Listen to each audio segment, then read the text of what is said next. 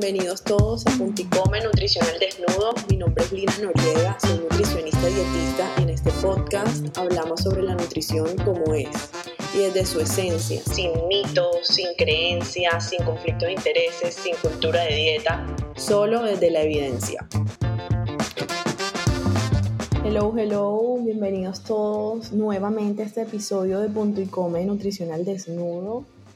Hoy vamos a seguir hablando un poco sobre nuestras señales eh, corporales, señales que nos da nuestro cuerpo para iniciar ese proceso eh, de conocimiento y de alimentación saludable que es tan importante eh, para tener, para mejorar nuestra calidad de vida. Bueno, y antes de desarrollar este tema, quisiera dar las gracias también por la acogida que hemos tenido en el podcast, por las personas que se han suscrito.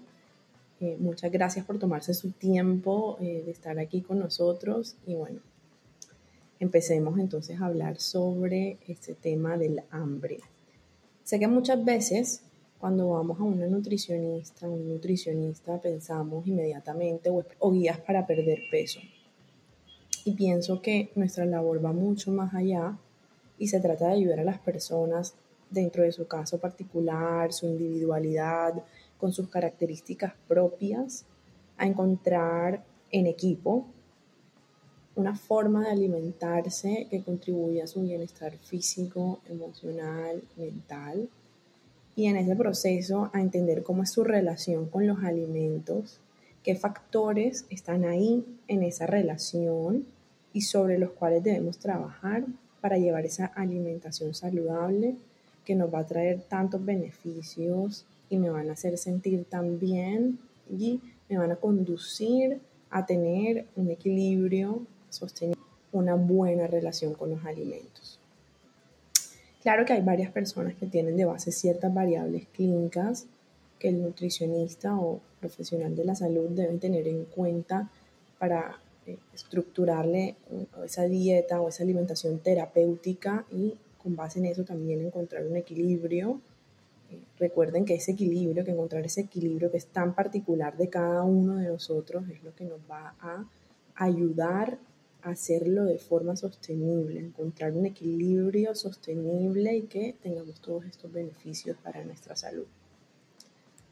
Pero bueno, a lo largo de mi trabajo, es algo importante que quiero contarles, mi trabajo en la atención, en la consulta particular con mis pacientes, me he dado cuenta de que el tema de la relación con la comida es muy, pero muy importante.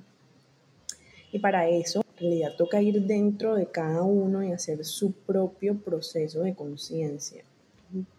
No es, digamos, no es algo que una nutricionista o un profesional de la salud inmediatamente te va a estructurar él con su conocimiento y te lo va a entregar. No, es un proceso que cada uno tiene que ir de ir adentro porque en realidad cada uno de nosotros es el experto en nuestra propia vida y somos los que más nos conocemos. Pero claro, tenemos que hacer ese proceso de conocernos. Por esto que en este episodio eh, tomé, digamos, eh, la iniciativa de hablar de, de las señales de hambre, que muy poco nos enfocamos en esto cuando pensamos en aprender a alimentarnos y resulta que es la base de todo. Entonces vamos a hablar hoy del hambre, el temido hambre, porque le tenemos mucho miedo. Bueno, lo primero, es importante entender que hay varios tipos de hambre. El primer tipo de hambre es el hambre física o fisiológica, que es una necesidad de nuestro cuerpo. Él nos envía varias señales eh, que las podemos sentir muy fácilmente si empezamos a conectarnos con él. Y básicamente lo que nos dice nuestro cuerpo es que necesita energía, energía para todo prácticamente, para la parte mental, para pensar, para concentrarnos, para nuestros movimientos del día a día, para los procesos fisiológicos normales de nuestros órganos entonces, bueno, pregunta importante es cómo sé que estoy sintiendo hambre física. Estas señales definitivamente se van a sentir diferente en cada uno de nosotros, pero en términos generales es como una señal que se puede sentir eh, como una baja de energía, una baja del estado de ánimo. El ánimo y en el humor nos podemos dar, en el ánimo, que todos nos podemos dar cuenta de esto, Eh, algunas personas tal vez puedan estar irritables, con rabia. En algunas otras se puede presentar una resequedad en la garganta, un vacío en la boca del estómago. Se pueden presentar también ruidos de nuestros jugos gástricos.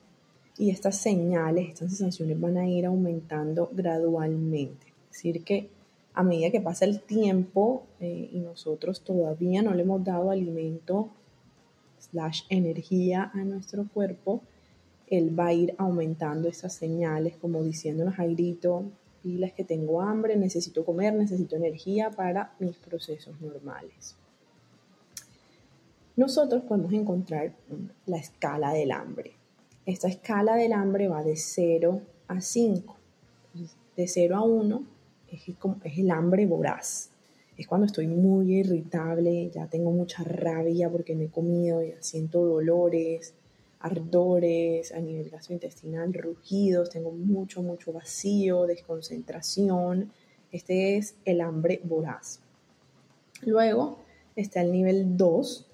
Estoy esperando para comer, ya tengo hambre y tengo muchas ganas de comer pero tal vez no estoy presentando ya estas señales más intensas de, dolor y, y, rugidos. Luego está el 3, que ya tengo hambre, pero sin urgencia. Ya no es tan urgente como el nivel 2. El nivel 4 es que estoy poco hambriento, poco, poco hambriento y no siento mucho vacío todavía en, el estómago, en la boca del estómago. Y el 5 ya es la neutralidad, como ya, voy a ya van a empezar las señales del hambre, pero pues todavía no las siento. Entonces, esta escala podemos irla aplicando en nuestro día a día y anotar cómo estamos empezando a comer o por lo menos ir observando e ir identificando cómo estamos empezando a comer. Empezar a comer en un 3, 4, incluso 5 nos ayuda a comer con un poco más de conciencia, más en el presente y podemos conectar mejor con el sabor de los alimentos, disfrutarlos mucho más, y sentir con más facilidad nuestras señales de saciedad. Ya, ya empezar a comer en el 0, en el 1, que es el hambre voraz, no es tan recomendable debido a que eh, empezaríamos a comer como muy desaforadamente. ¿sí? Eh, podemos comer cualquier cosa que se nos atraviese, podemos comer en grandes cantidades porque es como un impulso ahí no podemos encontrar mucho la conciencia porque pues ya es eh, un impulso de que nuestro cuerpo nos está pidiendo a gritos que le demos alimento. Y en ese caso también va a ser un poco difícil poder identificar la señal de saciedad. Es por esto que hacer este ejercicio de identificar cómo estamos empezando a comer nos ayuda a regular un poco nuestra alimentación, ¿no? Porque si estamos identificando que la mayoría de veces empezamos a comer en uno y en dos, en cero y en uno, que es el hambre voraz, eh, ya podemos ir eh, tal vez eh, identificando que no podemos hacer ayunos tan prolongados o que deberíamos incluir unas cuantas meriendas para poder comer con más conciencia. que es la conducta de ingerir alimentos en respuesta a estados emocionales. ¿Qué significa eso? Que muchas veces eh, estamos atravesando una emoción que puede ser ansiedad, estrés, aburrimiento, soledad, incluso felicidad y em, queremos, digamos, buscar en el alimento alivio o buscar en el alimento un poco de placer o un poco de distracción. Entonces, de cierta forma es como una estrategia que utilizamos eh, para atravesar la emoción y muchas veces eh, hacemos esto de forma inconsciente, no lo identificamos. por ejemplo, cuando atravesamos periodos de mucho estrés para algunas personas, de estrés y ansiedad, cuando están parciales finales de la universidad, por ejemplo, cuando tenemos que entregar un trabajo muy largo, tenemos que entregar una tesis, eh, identificamos que, queremos comer siempre, que siempre tenemos algo en la boca, que queremos meternos a la boca, es un antojo repentino que surge y queremos comer, comer, comer y no nos saciamos porque en este momento, en el momento que está la emoción presente, es difícil identificar la señal de saciedad. porque lo hacemos inconsciente. Pero algo muy importante a entender aquí en el hambre emocional es que no es, no es malo, no es una mala estrategia. La podemos eh, utilizar, eh, digamos, en ciertos momentos, cuando estamos felices, por ejemplo, que queremos comernos un helado y somos felices porque queremos atravesar esa emoción con un alimento que nos cause placer y nos felicidad, está bien.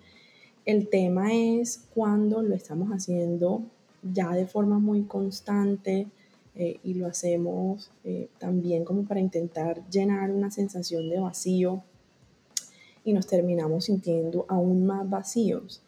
Em, entonces es también reconocer, reconocer que estamos, eh, digamos, teniendo una emoción, que estamos estresados, que estamos ansiosos, que estamos aburridos.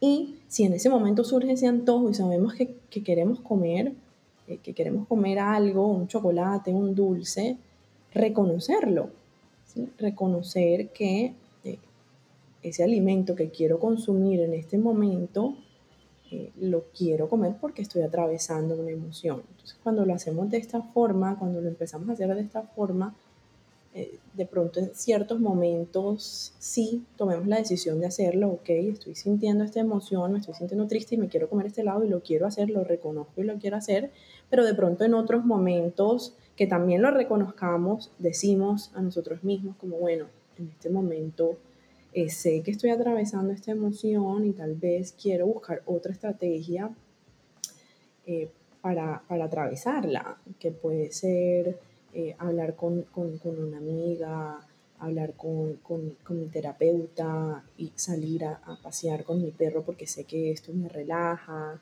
Entonces, es entender que la comida no es el único recurso para poder atravesar esta emoción, sino que hay muchísimos otros recursos también. Algo muy importante también a tener en cuenta y es que eh, la comida, cuando utilizamos esta estrategia, claro, nosotros ya cuando lo estamos haciendo con mucha frecuencia, cuando es ansiedad, por ejemplo, la comemos, claro que nos va a dar eh, sensación de placer, eh, digamos, en el momento a corto plazo. Y luego eh, de que te lo consumas, la emoción va a seguir ahí. Y puede, para algunas personas, puede que sientan un poco de culpa y esto también, digamos, ya luego vamos a sentir la emoción de culpa con la emoción que estemos atravesando en el momento y se vuelva un poco más grande. Entonces, claro, antes de, de, de ir de una al alimento, también reflexionar eh, de que es, es, una estrategia o es un placer a corto, digamos, a corto plazo, en corto momento y que tal vez puede que encontremos otros recursos eh, que nos ayuden a tranquilizarnos ya a largo plazo. El hambre emocional, ¿cómo podemos identificar entonces que tenemos hambre emocional? Bueno, como se lo digo, tratar de reconocer que tenemos esa emoción. Normalmente surge, es un antojo que surge de manera muy repentina, es como urgente eh, y es algo específico, unas crispetas o un chocolate o un eh, M&M o un helado. Bueno, cada quien tendrá su alimento ideal o el que más le antoje en el momento. Y fíjense que esto eh, a diferencia del hambre física, en el hambre física como ya es una necesidad fisiológica, en ese momento podemos comer lo que sea, una manzana, un arroz que esté en la olla, cualquier cosa nos va a satisfacer en ese momento de hambre voraz. Lo que no pasa con el hambre física, con el hambre emocional, perdón. Y el hambre emocional, fíjense, como les digo, no es algo gradual. O sea, aquí no hay escala del hambre como se las mostré ahorita. Ya el hambre física ya tú la vas a ir sintiendo que se va aumentando, que se va aumentando, que se va aumentando. En este caso no, en este caso es de la nada que surge ese antojo. Y bueno, ahí tenemos también que analizar eh, y preguntarnos nosotros mismos, bueno, ¿para qué? ¿Para qué me quiero comer ese alimento? Un ejemplo eh, que sucede mucho es eh, cuando estamos en cine o estamos viendo televisión en la casa que tenemos un antojo de, querer comer eh, las crispetas o querer comer algo mientras estamos viendo televisión.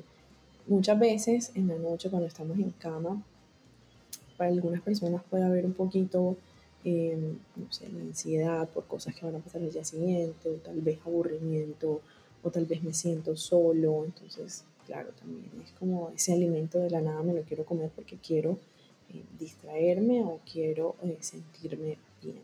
Entonces, es, es tratar en lo posible de identificar eso poco a poco. Podemos ir haciéndonos cada vez más conscientes, identificando mucho mejor porque vamos a ir saliendo un poco como del piloto automático. Vale, entonces ahí estaría el hambre emocional. Luego también tenemos el hambre por placer, que es el hambre más castigada por la sociedad, pero sí está ahí. Nosotros también podemos comer por placer. La comida no solamente estar ahí, está ahí para ser nuestro enemigo, porque fíjense que con frecuencia lo vemos como nuestro enemigo, cuando en realidad el alimento es lo que nos da energía, lo que nos da vida, lo que nos da vitalidad, lo que nos da nutrientes para realizar todas nuestras actividades y procesos fisiológicos, pero también tiene la función de hacernos feliz, de llenarnos el corazón y de darnos placer. Y podemos comer por placer. Em, de pronto en algún momento que tenemos un antojo de alguna preparación que, que, me encanta esa combinación de sabores o me encanta ese plato porque combina varias texturas em, y, y, tal vez en ese momento no estoy sintiendo ninguna emoción, estoy bien, estoy tranquila, pero simplemente me dio este antojo porque quiero sentirlo, quiero llenar el corazón y me da felicidad y lo quiero hacer y también está bien. Y por último, tenemos el hambre por contexto, que también pasa mucho, y es eh, que comemos de, de, formas diferentes dependiendo de dónde estemos, dependiendo del país eh, en el que nos encontremos, las costumbres que tengan en ese momento, eh, si estamos en, en, alguna situación social en particular, si estamos solas. o si vivimos en compañía de una persona que tal vez tiene cierto patrón alimentario, entonces a mí por, por estar con esta persona eh, se me ha pegado, ¿cierto?, de sus conductas alimentarias o tal vez si estoy, si todos los días vivo al lado de una panadería o una tienda y siempre que llego a mi casa paso al lado de esa panadería o de esa tienda y veo todos los alimentos, entonces eso también me da hambre. Entonces también el contexto y, y de lo que estemos rodeados también influye en nuestras señales de hambre. Bueno, estos fueron, estos fueron los cuatro tipos de hambre diferentes. Es importante ir reconociendo la diferencia de cada una de ellas. Eh, como les digo, identificar estas señales nos va a ayudar muchísimo a ir encontrando nuestro propio equilibrio. Espero que les haya gustado este episodio, espero que hayan aprendido. Si tienen alguna duda adicional, me pueden escribir, en Instagram, arroba Nutrición si quieren profundizar en algo, recuerden que si tienen algún familiar, amigo, pareja que necesite escuchar esta información, no olviden a recomendarles, a suscribirse a este podcast y nos vemos en el próximo episodio.